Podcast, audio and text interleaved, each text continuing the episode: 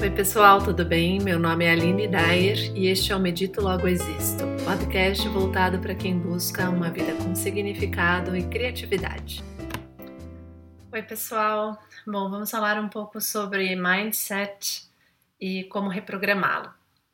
Então, mindset ou configuração mental nada mais é do que o conjunto de padrões de pensamentos que nos fazem sentir e agir sempre da mesma maneira para reprogramar a nossa mente ou os nossos pensamentos, primeiro nós precisamos ter consciência deles, né? Como já falei em outros episódios. Então é importante sim treinar constantemente mindfulness e meditação para que você seja capaz de perceber quais são os seus padrões de pensamento.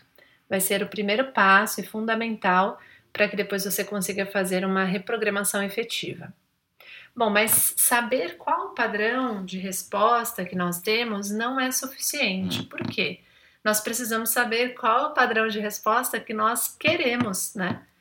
E para saber o padrão de resposta que nós queremos, nada melhor do que observar, além dos nossos padrões de resposta, também observar os resultados que eles geram, seja em nós mesmos seja em outras pessoas ou no ambiente em que nós convivemos. Então, por exemplo, se você tem o costume de responder rapidamente e normalmente de forma dura, sempre da mesma forma a determinada pessoa, seja seu cônjuge, o seu chefe, seja seu colega de trabalho, em relação a qualquer coisa, vamos dizer que você tem esse padrão de responder de forma dura, você vai perceber que essa resposta dura nem sempre gera satisfação para você. Às vezes, o fato de você ter gerado um desconforto no outro pode ser um fator de desconforto para você também. Só que, como você está é, tá tão acostumado e está tão automatizado a responder assim, quando você vê, já respondeu. Então, essa percepção mais sutil que te garante um átimo antes de você realmente responder, perceber qual é a sua resposta mental antes de agir, antes de proferir, de falar, isso vai te permitir que você faça a mudança efetiva, tá? E para ter essa percepção, treinar exercícios respiratórios voltados para a atenção no momento presente, treinar exercícios de meditação propriamente. A gente pode falar mais sobre isso já falamos em um dos episódios, mas é preciso aprofundar esse conhecimento e se você sentir necessidade, procurar um profissional que te oriente nesse sentido para que você saiba como fazê-lo efetivamente, tá? Então, mindfulness e meditação, sim, fundamentais não só para perceber o padrão de resposta, mas para perceber os resultados gerados. Quando você começa a perceber que aqueles resultados não são satisfatórios para você, que você não se sente bem respondendo daquela forma, que também não gera o resultado que você queria, por exemplo, neste relacionamento, seja da pessoa dar mais atenção e carinho a você, se for né, uma relação íntima ou familiar, ou mesmo no trabalho de conseguir que a outra pessoa seja tão produtiva quanto você gostaria ou que ela seja menos ansiosa em relação à sua produtividade, enfim. É, você vai notar que para isso é preciso que você tenha clareza dos resultados. Quando você tiver, você vai rapidamente começar a notar os momentos do dia em que essa resposta automática não vai ser satisfatória ou não foi. Às vezes não dá tempo de perceber com antecedência, mas com o treinamento cumulativo aí desses dois exercícios que eu citei antes, você vai começar a notar com antecedência a resposta que você dará e será capaz de mudar antes. Mas o que efetivamente nós fazemos para mudar? Porque às vezes no momento, no calor da emoção, ou enfim, por instinto de sobrevivência, é, digamos assim, fuga de uma ameaça à sua integridade, enfim, nós acabamos respondendo automaticamente. Então, como treinar? Então, além de mindfulness, além de meditação, exercícios de mentalização e ensaio mental. Nós falamos um pouco sobre isso em outros episódios, mas a ideia aqui é que você use de maneira consciente, lúcida, a construção de um determinado cenário e da forma como você vai agir nesse cenário voluntariamente. Então, vamos dizer que a mesma circunstância que veio aí à sua cabeça quando eu falei de uma resposta automática, uma resposta mais dura a um colega, ou a um cônjuge, ou a um chefe, enfim, é que nesse momento você imagine como você gostaria de responder. Qual seria a resposta que geraria os melhores resultados? No ambiente de trabalho, por exemplo, geraria um ambiente mais leve, aberto ao diálogo, que o outro esteja pronto para te ouvir tanto quanto você se dispôs a ouvir o que ali veio te falar e que aumente a produtividade porque vai manter uma relação saudável e manter a autoestima das pessoas envolvidas, né? Então, tem uma série de consequências aí que vai exigir uma ampliação da sua percepção e sensibilidade em relação ao que efetivamente acontece em cada circunstância que você vivencia.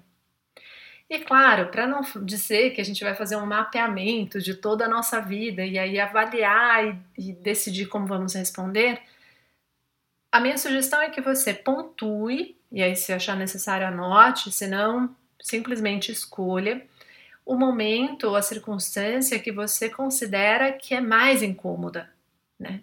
Que depois deixa uma sensação ruim para você ou que de repente cria um clima que você não gostaria em determinado relacionamento, que atrapalha, né, a, uma boa performance no trabalho ou até o bem-estar da família, etc.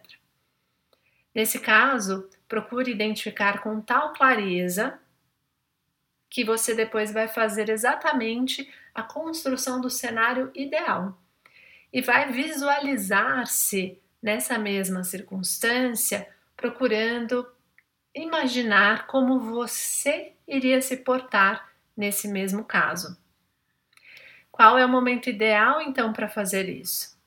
Quando você está quase acordando, quando você está quase dormindo ou mesmo quando você faz um exercício para descansar ao, ao, ao, longo do dia, né? Em algum momento do seu dia, você para para descansar um pouco e nesse momento que você vai descansar, vai cochilar, alguma coisa assim, ou mesmo parar para fazer um respiratório, alguma coisa que te revitalize, você pode nesse momento usar essa visualização como um ensaio, como um treinamento mental de como você quer responder nessas circunstâncias que você imaginou.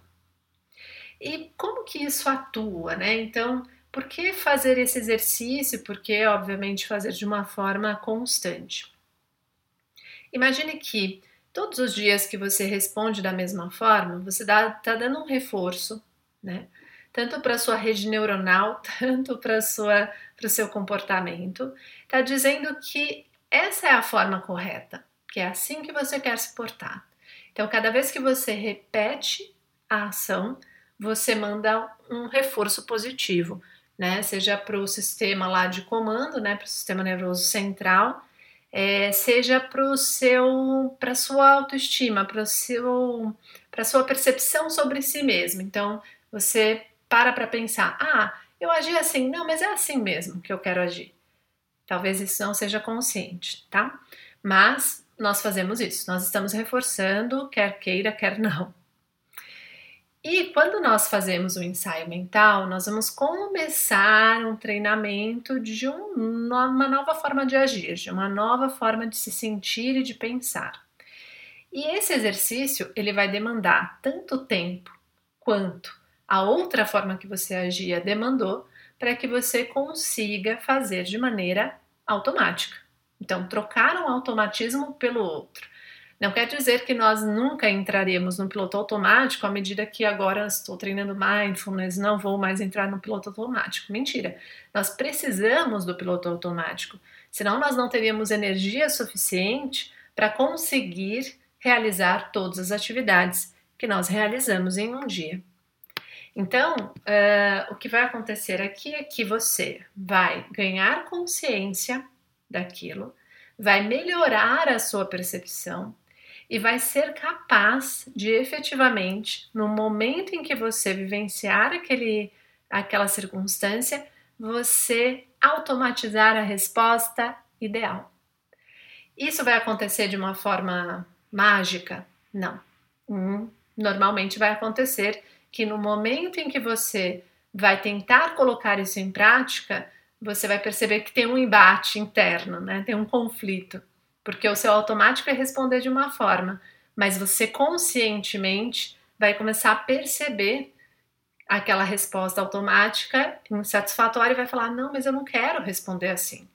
E aí, dentro desse exercício constante, todas as vezes que você se deparar com a mesma circunstância, você percebe com antecedência e vai procurando mudar a sua resposta, mesmo que no começo a resposta não saia tão autêntica, com o acúmulo de dias, meses e anos, você vai perceber que uma hora isso sai natural para você. Se você efetivamente quiser isso, né? Então, eu não vou dizer para você o que você tem que fazer. Você precisa reconhecer o que você quer como resultado para mudar a resposta, para que essa resposta gere o resultado que você previu. Tá bem? Então, até o próximo episódio.